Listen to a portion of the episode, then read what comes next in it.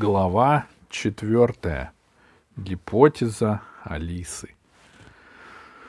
Открытие в самом деле было важным. Когда роботы убрали спекшийся завал посреди сгоревшей крепости, они нашли под ним останки существа, когда-то погибших в этой крепости. Пол зала был усеян костями и оружием воинов. Существа, населявшие бродягу, оказались похожими на людей, только поменьше ростом, поуже в плечах, с длинными сплющенными с боков черепами.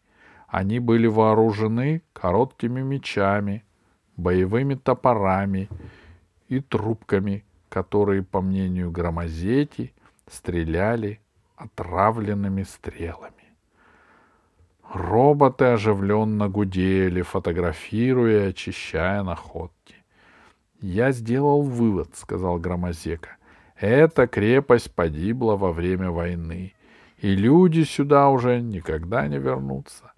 Эта война случилась чуть более пяти тысяч лет назад.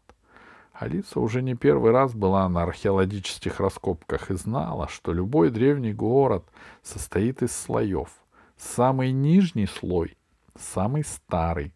Потом проходят годы, люди подсыпают дороги, строят новые дома на месте разрушившихся, теряют вещи и сметают во двор пыль. Город как бы все время растет ввысь. Следующий культурный слой относится к более позднему времени. И если город живет долго, то Таких слоев бывает много. Иногда на месте покинутого города остается высокий холм, созданный не природой, а человеком, набитый, как пустой суп, горохом, остатками человеческого быта. Но крепость на холме была не такой. В ней был только один слой, к тому же довольно тонкий. Под ним скала, значит, люди в городе жили недолго — а может быть, эти люди жили не здесь, а в крепости они только прятались от врагов? Где же они тогда жили? И тут же Алиса вспомнила о черной дыре в склоне холма, которую она видела от речки. «Громозека», — сказала Алиса, — «а что, если эти люди сюда только приходили, а жили в другом месте?»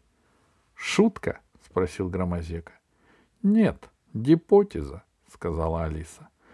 Но поблизости нет других поселений, сказал Громозека.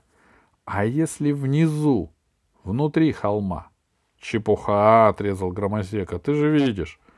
Он постучал ногой по скале, которую очищали археологи.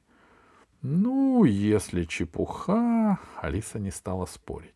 Она решила, что обязательно заглянет в пещеру у реки Сначала заглянет, а потом уже расскажет, если будет о чем рассказывать. Бластер у нее есть, скафандр на ней крепкий. К тому же всегда интересно сделать то, что не догадались сделать взрослые.